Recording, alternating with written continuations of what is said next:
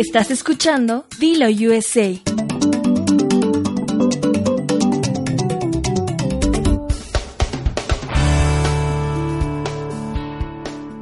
Pues en medio de una especie de polémica, ya ves que nunca falta, ¿no? Lo de la polémica viene siendo pues la sal y la pimienta y en el caso de algunos, este, pues como la mugrita en las uñas, ¿no?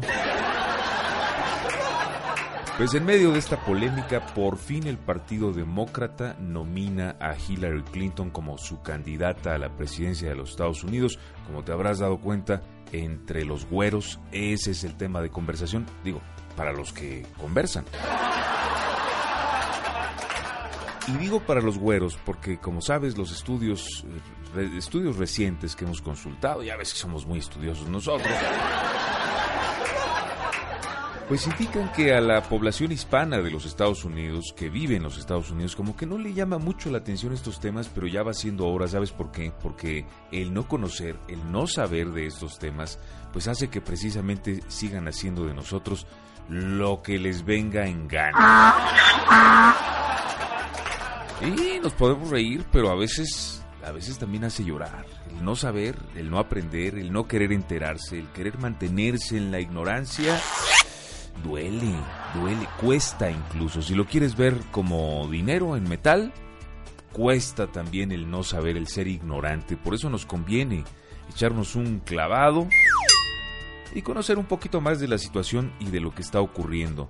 Pues para muchos de los hispanos, no digo todos porque hay quienes son partidarios de Donald Trump, bueno, pues para muchos eh, esta nominación de Hillary Clinton es una especie de esperanza Sabemos que están muy limitados los presidentes ya a la hora de actuar. Has visto lo que pasó con las iniciativas de Obama respecto a migración. Las echaron para atrás. Entonces no es solamente la decisión y la buena intención de un presidente, sino además que tenga la habilidad de lidiar y de domar con toda esta bola de los congresistas, ¿no? Que algunos cuando quieren ser congresistas parece que están de nuestro lado y resulta que ya al final nos damos cuenta que están del lado contrario de la banqueta. Pues en este evento realizado en Filadelfia, la convención demócrata donde nominan a la Clinton como la maciza para ir a la presidencia de los Estados Unidos, pues pasaron muchas cosas. Una de ellas es que se da en medio de la polémica porque hay escándalos, chismes de viejas, ya sabes. y ahorita que digo chismes de viejas, pues más bien chismes de viejos porque somos más chismosos nosotros. Pues sí, otro escándalo de correos electrónicos, Wikileaks, eh, publica o da a conocer que se encontraron, les encontraron ahí un guardadito de correos electrónicos a los del Partido Demócrata, donde entre ellos se ponían de acuerdo para darle en la torre a Sanders. Sanders, como sabes, también competía con Hillary Clinton para ser presidente, o bueno, nominado por parte de los demócratas. Eh, y bueno, ese es el escándalo. Incluso la presidenta del Partido Demócrata este, anunció su renuncia. Todavía estamos veremos a ver si si ya pasó lo que tenía que pasar en su, en su, periodo, te iba a decir y lo reconsidera y la reconvencen y se queda. No sabemos todavía qué va a pasar, pero las cosas están así.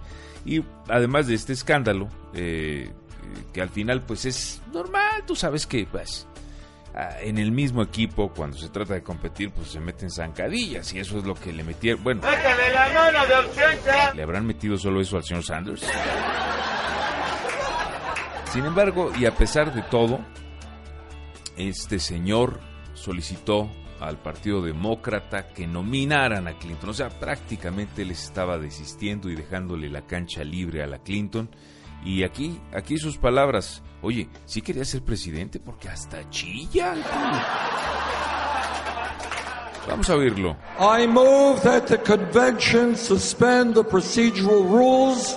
I move that all votes, all votes cast by delegates be reflected in the official record.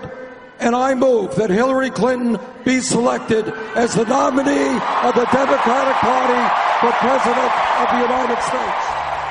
Y en este mismo evento también estuvo pues una hispana muy conocida, una celebridad, Eva Longoria, quien dedicó un mensaje a Donald Trump durante la, su participación en la apertura de la convención de la que estamos hablando. De acuerdo a varios medios, Longoria, de origen mexicano, externó su apoyo a Hillary Clinton y recordó cuando Trump llamó a los latinos criminales y violadores. Y esto es lo que dice.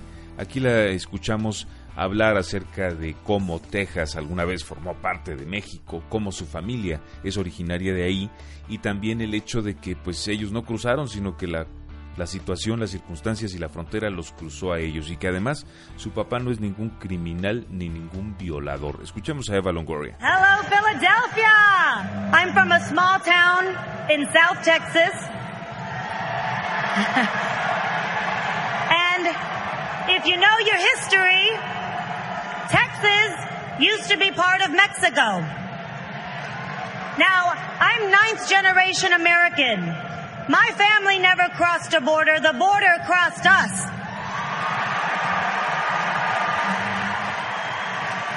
So, so when Donald Trump calls us criminals and rapists, he's insulting American families.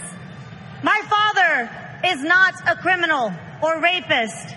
In fact, he's a United States veteran. Y así cada vez más celebridades están sumando a, al equipo demócrata con tal de ponerle en la torre, en la mera torre al Donald Trump, ¿no? Muchos de ellos ni siquiera le hacen a la política ni se habían metido antes, pero, ¿sabes? La situación, según podemos ver en los Estados Unidos, eh, está muy tensa en este sentido.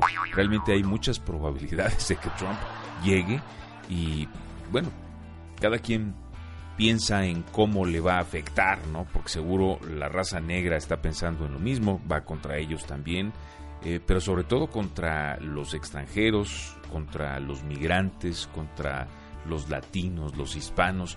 ¿Por qué no nos quiere Trump, tú? Pues ¿qué le hicimos? No, no hemos hecho más que muchos de nosotros trabajar para él y ayudarle a hacerse rico. Y por otra parte, también dentro de estos mismos temas políticos y ya para terminar este bloque político que es importante te digo, te digo, es importante que sepamos, no cierres las orejas, ¿eh? No las cierres, las orejas, las orejas nada más. Lo demás, pues sí, a veces hay que ser prudente, ¿no? Hay otro debate porque mucha gente que estaba viendo la televisión de pronto se enojó cuando un legislador de los Estados Unidos hizo comentarios racistas. Es un congresista que creó realmente mucha polémica, es republicano, para variar tú. Se llama Steve King y pues desató la ira de la sociedad y de muchos tele videntes después de poner en duda las contribuciones históricas hechas por subgrupos, así los llamó, subgrupos no blancos tú. Hazme el favor. Sí, si creías que esto ya le habíamos dado carpetazo y había quedado atrás, no, aún podemos ver personas que se expresan de esta manera y llamamos subgrupos al, a, los, a las minorías no blancas y que tampoco han participado mucho en los avances de la civilización durante eh, una entrevista en la que había un debate, había varias personas ahí en la mesa, podemos escuchar el audio de esto, vamos a escuchar un poco. Durante su participación en la mesa redonda del programa, King reprochó el comentario realizado por otro de los participantes que dijo que la primera jornada de la convención republicana estuvo dominada por gente blanca y ¡pum! Ahí se desató la ira, no solamente de los que estaban debatiendo en la mesa a través del programa de televisión este, sino también de aquellos que estaban pues viendo el show, ¿no? En sus casas o donde estuvieran. Ahora sí que pues, hay quienes hasta en el baño lo ven. Al final, el conductor del debate cuestionó lo que daba a entender en su comentario. como que más que la gente blanca a lo que King contestó, más que la civilización occidental que se arraiga en Europa occidental, en Europa oriental y los Estados Unidos de América y cada lugar del mundo donde hay huella del cristianismo. Así las cosas, ya oímos un poco de las locuras que dice este tipo y nosotros continuamos. Te invito a que participes, a que sigas descargando nuestros contenidos si quieres a través de diloonline.com. Yo soy Hernán Troyo a través de Dilo USA. Hernán Troyo en Dilo USA. Escucha y descarga el programa completo o en partes a través de diloonline.com. Ahí encontrarás también nuestras publicaciones con botones para compartirlas en Facebook, Twitter y WhatsApp. Opina, comenta. Dilo online, porque tu opinión cuenta. Pues si estabas con el pendiente de qué va a pasar con Mariah Carey, Ah, ya vas a poder dormir tranquilo porque te tenemos noticias. Resulta que va a México, pero no va de, de, vacaciones como la mayoría de los Estados Unidos para allá. Sino que ahora curiosamente se están invirtiendo los papeles y va a trabajar tú. Revisen, por favor, pareja, que le revisen ahí su visa, que tenga visa vigente y que sea además visa de trabajo, si no, que no la dejen trabajar es que están en ese plan últimamente como con Gerardo Ortiz, ¿no? Que no lo dejaron trabajar porque llevaba solamente visa de turista. Ojalá que la Mariah sí tenga todos sus documentos, eh, iba a decir menstruando, pero soy muy feo, mejor en regla. Ella va a ofrecer dos conciertos en México en noviembre que viene como parte de una gira que ella llama Sweet Sweet Fantasy.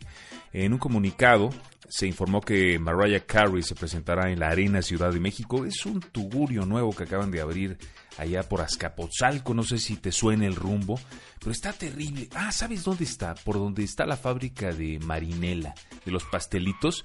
Muy cerca de ahí está la Arena Ciudad de México. Yo me acuerdo cuando en la infancia, o sea, hace... me llevaron de la junto con todos mis compañeros de la escuela, nos llevaron a conocer la fábrica de Marinela. Pues en aquel entonces fantástico, ¿no? En aquel entonces en los en, que pues no te das mucho cuenta de lo que te metes a la boca. Bueno, honestamente Mariah Carey tampoco.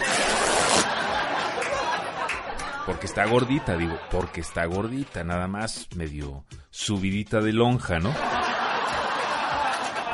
Pues por ahí se va a presentar esta mujer. Eh, hará una presentación ahí en la capital de México el 27 y 28 de julio. Estas dos fechas particularmente son especiales, son de, bueno, se abrió una preventa exclusiva para su club member, le, le dicen ellos a club member, o sea, oye mi inglés, bueno, para que compren boletos el 27 y el 28. La venta general inicia el 29 de julio a las 10 horas a través de Superboletos. Los precios van de los 400 a los 4.250 pesos. O sea, de los 400 son como 20 dólares. ¿Sí? 2 por 2, 4. Eh, no más como avanzado en matemática. Sí, como de los 20 dólares a los 12 dólares por ahí. A ver, no, como, de los 20 a los 12. Mejor conviértelo tú, son 4.250 pesos. Entre 10 pues son 425 dólares. Eh, raíz cuadrada de la cuan perfecta de la pi por radio al cuadrado sobre 2.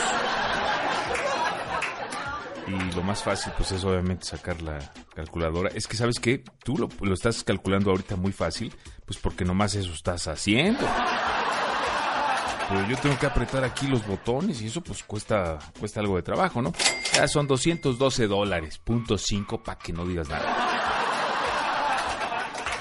Esos serán los precios por si quieres ver a la Mariah Carey allá en México. Otro, hablando ya de presentaciones y en México pues se oía de que Juan Gabriel, mejor dicho, Juan Gabriel,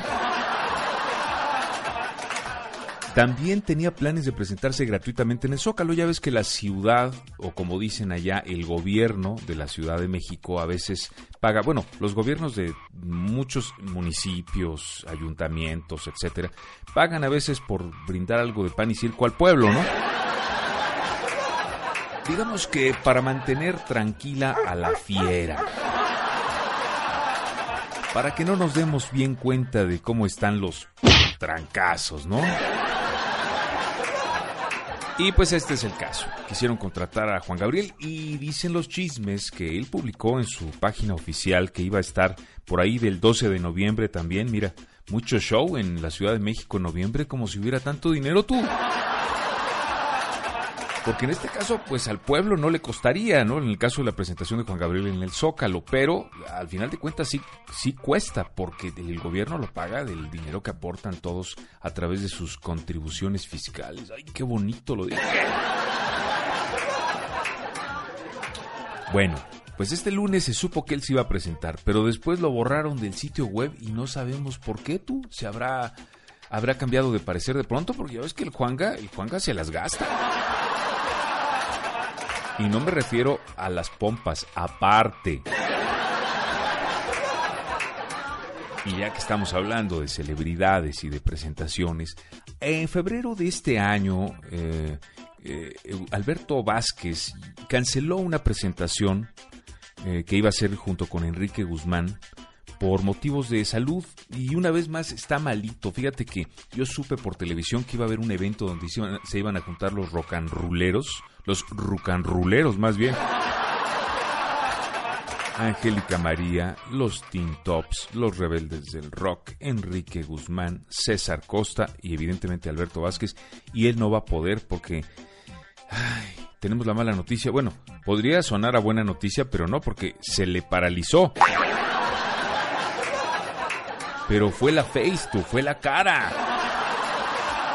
Por eso es que pues ya no resulta tan simpático el asunto. Esperamos que Alberto Vázquez pues, se ponga bien. Se informó al público que por instrucciones médicas el cantante Alberto Vázquez, quien sufre parálisis facial viral, no podrá presentarse en el espectáculo este que llamaron Grandes del Rock and Roll junto con, con los que ya te dije, ¿no? Iba a presentarse este 30 y 31 de julio. Sí, prácticamente ya. Y pues el doctor lo mandó a descansar porque, que porque tiene la cara chueca. Doctor González Martínez, doctor González Martínez, se le solicita en urgencias.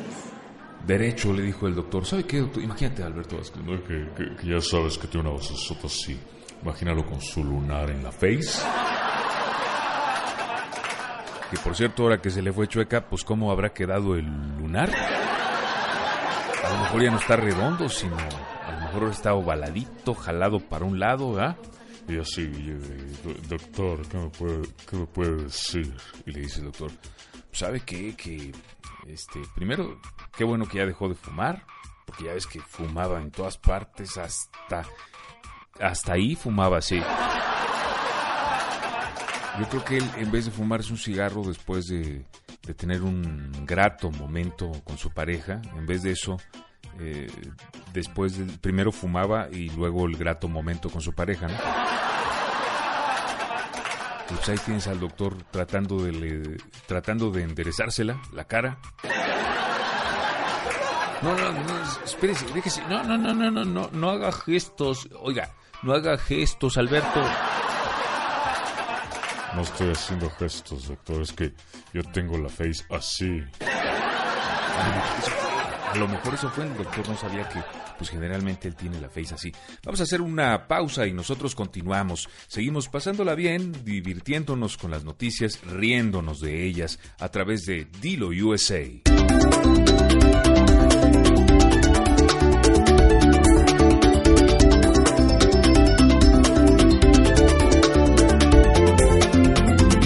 Estás escuchando Dilo USA.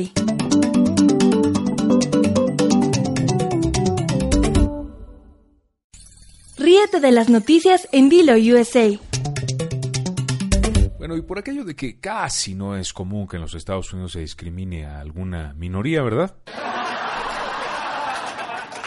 Pues un motivo más eh, fue en Texas recientemente que se frenaron las intenciones de aquellos que pretenden procrear, bueno, no, no las intenciones de procrear, sino las intenciones de hacerlo y de tener a sus hijos, a sus bebés en territorio estadounidense. Había quienes en otros países latinoamericanos pues se ponían a, a, planear precisamente eh, a sus niños y luego corre, lechona, vámonos, ya crúcele como, como, puedas. Unos muy elegantes, pues por aeropuerto, ¿no? Vía aérea, otros ya menos elegantes, digamos que, pues este, a patín, a patrulla. Y ya los, digamos que los fachosos, por así decirlo, ¿verdad? Pues ahí con coyote por el desierto, como sea. El caso es que venían a los Estados Unidos a tener a sus hijos, pues para que ellos ya tuvieran la nacionalidad americana. Pues recientemente, muchísimas lindas personitas se dieron a la tarea de hacer todo por evitar que esto ocurriera. Texas, por ejemplo, el lunes pasado dio marcha atrás a su negativa de otorgar actas de nacimiento de niños nacidos en Estados Unidos a padres indocumentados. Obviamente estos niños pues corresponden a esos padres. No los niños hijos de otros padres, a los padres indocumentados. Bueno, tú me entiendes, ¿no? El Estado aceptó resolver así una demanda presentada por docenas de familias inmigrantes que impugnaban la negativa de Texas a otorgar las actas a madres que no presentaban documentos oficiales de identidad expedidos por el gobierno estadounidense.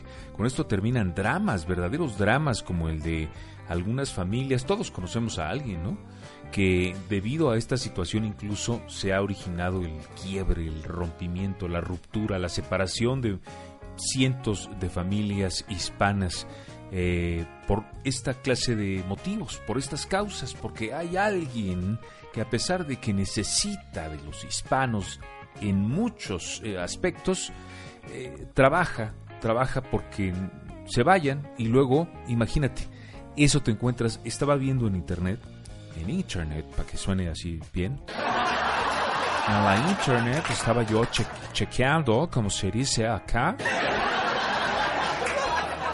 que la embajada norteamericana en México está haciendo publicidad en Facebook para que la gente vaya a conseguir sus visas. ¿Qué quiere decir esto? Pues quiere decir que al final sí nos necesitan y tú y yo lo sabemos. Nosotros podemos observarlo a nuestro alrededor. ¿Quiénes son los que hacen o hacemos cierta clase de trabajos que nadie quiere hacer, como este, como el mío? Y al final sí nos necesitan, pero no lo quieren admitir. Y los más ignorantotes, los güeros más ignorantes, piensan que no hacemos falta aquí y que incluso estorbamos o que no nos deben nada, que no contribuimos en medida alguna al desarrollo de este país. Cuán equivocados están, hermano. Bueno, pues ya dieron marcha atrás en Texas, se les prendió el foquito afortunadamente y, se han dado cuenta algunos, reconocen que hacemos falta aquí sin lugar a dudas y no esta clase de situaciones de discriminación, de racismo, no se dan solamente en, en, los Estados Unidos, evidentemente, o en cualquier país al que llegan extranjeros. Bueno, ocurre la discriminación hasta en México. Y no nada más discriminan a los de otros países, sino los mismos mexicanos discriminando mexicanos. Te voy a contar una cosa que pasó. Hay un artista indígena mexicano que fue maltratado en la frontera sur de México. Fue verdadera indignación la que causó a, este artista que es un documentalista, o sea, no que hace documentos apócrifos. Esos se encuentran allá en San Pablo, en la Ciudad de México, bueno, en muchos lugares, acá también. No, es el que hace, hace documentales, es de origen chapaneco y su nombre es Saúl Cac. Bueno, pues apenas recientemente estaba en el aeropuerto que se llama el Aeropuerto Ángel Albino Corso de Tuxtla Gutiérrez y fue acosado por agentes del Instituto Nacional de Migración, pero no de otro país, sino de México, tú. Según contó él en su página de Facebook, este artista de origen indígena debía tomar un vuelo a la Ciudad de México debido a que su documental titulado La Selva Negra, y no tiene nada que ver con la intimidad de Niurka Marcos, que realizó, por cierto, con otro cineasta de nombre Charles Fairbanks, eh, pues este documental está seleccionado para el Festival de Cine de Guanajuato. Entonces, que viajar a la Ciudad de México y ahí en el aeropuerto ya sabes que ya llega la, la, migra, ¿no? tú? A ver, ¿de dónde eres? ¿Hacia dónde vas? Uh, cántame el himno nacional. Pues sí, pero pues ya cómo, ¿no? La canción cuesta. Oye, o decirles, contestarle a los de Migración de México, que te cante el himno, pues no soy cantante. Ahora que si quieres que te lo cante mal, pues le hablamos al Coque Muñiz. Si al Coque lo hubieran agarrado ahí en la frontera, le dicen canta el, himno nacional y lo canta así. Vas para atrás, mi rey, tú no eres mexicano. ¿Mm? Y indignado él, indignados muchos, ¿Por qué? Porque él lo considera también un acto discriminatorio, este hecho lamentable del que fue protagonista. Y por otra parte, ya se me andaba olvidando decirte esta información, y es que recientemente se hablaba de que Polo Polo, ya sabes, ese contador de chistes espectacular que al menos a mí me encanta, eh, recientemente se publicó en una revista que padecía de Alzheimer, por eso ya se me andaba me olvidando tú. Lo que pasa es que él está haciendo una cosa que se llama la gira del adiós. Ya llegó a una edad en la que ya no quiere decir peladeces, ya nomás quiere hacerlas. Pero, pues nomás quiere, ya de querer hacerlas, pues hay un trecho muy, muy largo. Pero el buen Polo Polo está bien, dice que lo único que tiene es que, pues está ruco, ¿no?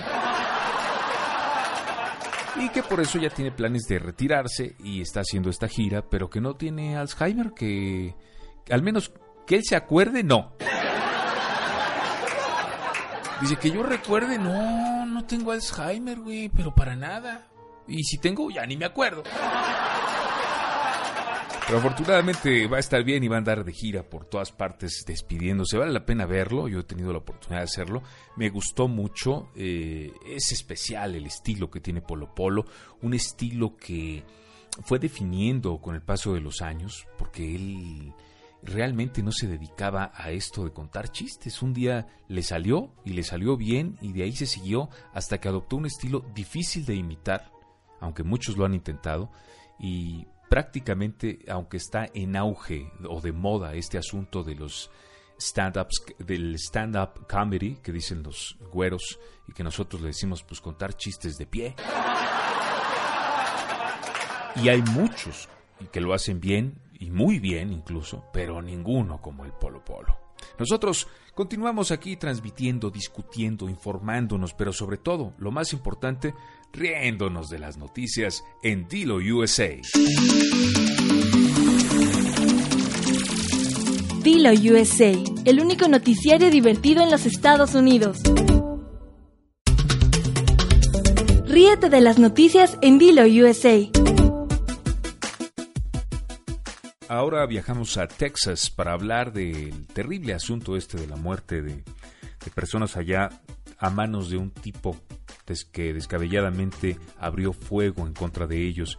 La policía de la ciudad de Bastrop, eh, en voz de Vicky Stefanik, que es una detective, dijo que las personas fallecidas el sábado fueron Erika Rodríguez, de 21 años, Alejandro Martínez y Paula Nino o Niño, de 20 años, y un niño de 3 años cuya identidad no ha sido revelada aún. Esta detective no precisó quién fue el responsable de la agresión a tiros, pero el sábado había dicho que esa persona estaba entre los fallecidos. Hasta el momento no hay más detalles, pero las investigaciones siguen su curso. Esta ciudad, Bastrop, en Texas, es una localidad de unos 7.500 habitantes aproximadamente y está a 56 kilómetros o unas 35 millas más o menos al sureste de Austin, en el estado de Texas. Desafortunada información sigue ocurriendo, no hay más datos, como te comento, las autoridades no han querido decirnos cuál es el motivo hasta ahora, quieren estar bien seguros porque mira, como el horno no está para bollos, como la situación está que arde con esto de las agresiones en distintos lugares de los Estados Unidos, tanto a policías como a gente de la raza negra, como a hispanos, a latinos, a mexicanos, bueno, es un polvorín, ¿no? Eh, de este modo es que están siendo muy cautas, muy cautelosas eh, las autoridades en las declaraciones que emiten al respecto. Y hasta no tener los pelos de la burra en la mano, no van a decirnos exactamente qué ocurrió, así como la identidad del hombre, eh, porque eso sí se sabe que fue un individuo el que abrió fuego en contra de estas personas. Y de Texas nos vamos a California, al lado oeste de la Unión Americana, una operación de cuatro días realizada por las autoridades de inmigración enfocada en delincuentes prófugos en Los Ángeles específicamente y algunos otros condados pero del sur de California, concluyó con el arresto de 112 personas, informó este jueves la Oficina de Inmigración y Control de Aduanas. Esta operación es un ejemplo del actual compromiso de este instituto, que es la oficina, bueno, de esta dependencia, ¿no? Oficina de Inmigración y Control de Aduanas, que si tú no te cruzaste muy legalmente a los Estados Unidos, mejor la debes conocer por sus siglas en inglés ICE. Eh, la ICE detalló en un comunicado que entre los detenidos había un mexicano. ¡Ay, qué raro! Ah, a mí sí me lo parece. Pues que había un mexicano hallado culpable de intento de asesinato de un agente y un pandillero salvadoreño con un largo historial de violaciones a las leyes. También entre los arrestados en el operativo migratorio se encontraban un congolés, o sea, del Congo, ¿será? Nada tendrá que ver con el cóngoro quiña quiña de la canción. Bomboro quiña quiña, el bomboro, bomboro quiña quiña, el bomboro, bomboro quiña quiña, quiña quiña, quiña quiña, el bomboro. Ah, no, ese es el bomboro.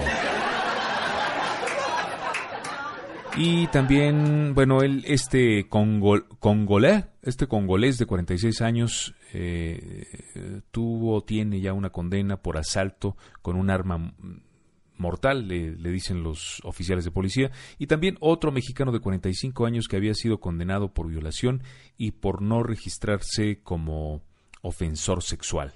Ya ves que tienes que hacerlo, así que Charro, por favor, a ver si haces lo propio. Por otra parte, mira, ya que estamos tratando asuntos de California, este es importante. Empleados de tres cadenas identifican que les niegan la posibilidad de un nuevo contrato. Trabajadores de los supermercados Ralph's, Bonds y Albertson llamaron a los consumidores del sur de California a evitar comprar en esos negocios ante la negativa de los propietarios a iniciar un diálogo para la firma de un nuevo contrato. Trabajadores de estas tiendas de autoservicio pedirán a los consumidores sumarse al boicot contra estas tiendas desde Paso Robles en el centro de California hasta la frontera con México, de acuerdo con una agencia informativa. La medida continuará hasta el 8 de agosto, cuando se espera llegar a un acuerdo sobre un nuevo contrato, pero de fracasar un arreglo, los trabajadores se irán a huelga. O sea, se trata de meterle un poquitito de calor a la negociación, pues para que sientan el rigor, ¿no? Lo que quieren estos trabajadores, evidentemente, pues es eh, adoptar esto como una medida de presión y eh, facilitar que eh, se dé la firma y que además se haga en unas condiciones que mejor les favorezcan. Ahora de California nos vamos hasta Nueva York. Ahí un trabajador hispano de una tienda de descuentos, hablando de hispanos, de trabajadores y de tiendas, este de 43 años de edad murió desafortunadamente el sábado pasado aplastado por un elevador de servicio en el Alto Manhattan o en Manhattan Heights, para que me entiendas. La víctima no identificada aún estaba en el sótano del 552 West de la calle 182, 102, para que me entiendas. Digo, no, y además, dale, charro, ándele, porque lo dije mal. Es, digo, yo no sé, yo sé que no vas a ir para allá, ¿verdad? Pero es de la calle 182 y dije 102 no es 182. puedes poner atención, charro. Él estaba cargando unas cajas cuando el elevador arrancó por su propia cuenta, o sea, seguramente se trata de una falla, hasta ahora las autoridades no han dicho lo contrario, que tuviera alguien ahí, un compadre enojado con él, por ejemplo, y pues que lo aplasta. Eh, primero lo inmovilizó, dijeron los policías, pues sí, evidentemente, y luego lo acabó de... Sí, así exactamente. Pues mala noticia, hay que tener mucho cuidado, mucho ojo, sigue las medidas de seguridad ahí en tu trabajo, parece tonto a veces, a muchas personas no les interesa esto, lo minimizan, ahora sí que hacen lo mismo que hacen con algunas partes de su cuerpo. Pero no, no, no, presta atención a las medidas de seguridad, es lo mejor para todos. Por otra parte, y ya que viajamos de California a New York, ahora a Florida, y así estuvimos en alrededor de los Estados Unidos en todas las costas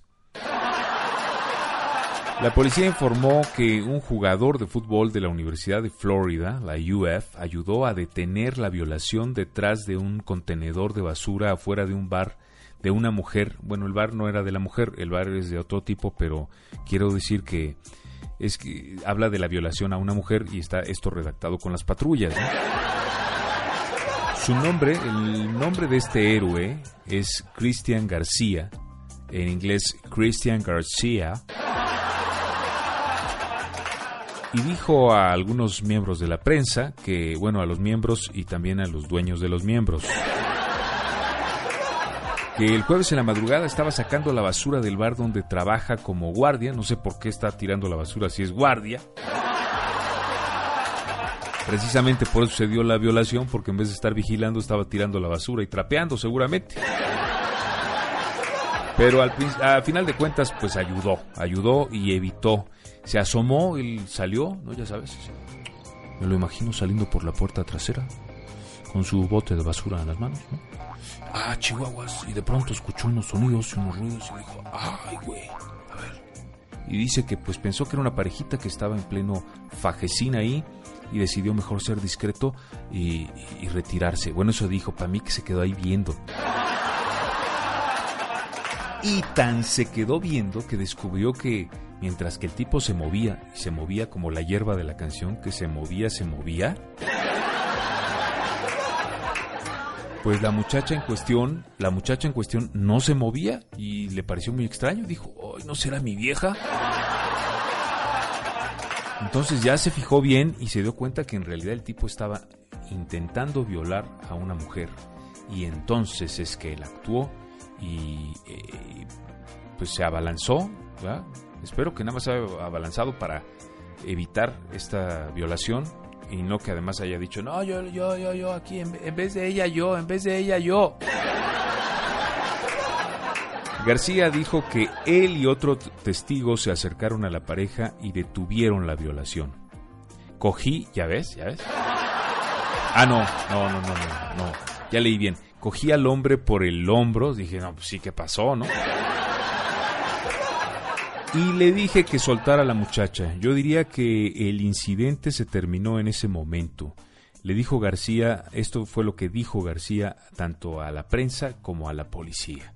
Pues bien por García, qué bueno que a final de cuentas hizo su chamba, ¿verdad? Ya ahora resulta que a veces hasta nos sentimos ya satisfechos, a gusto, felices y contentos por el hecho de que alguien haga su trabajo y lo haga bien. En este caso, creo que él lo estaba haciendo mal, pero acabó rectificando y haciéndolo bien. Y ya con esto nosotros damos paso a algo más en esto que, ¿cómo, cómo dijimos que se llama? Es el único noticiario para reírse de las noticias Dilo USA. Ríete de las noticias en Dilo USA.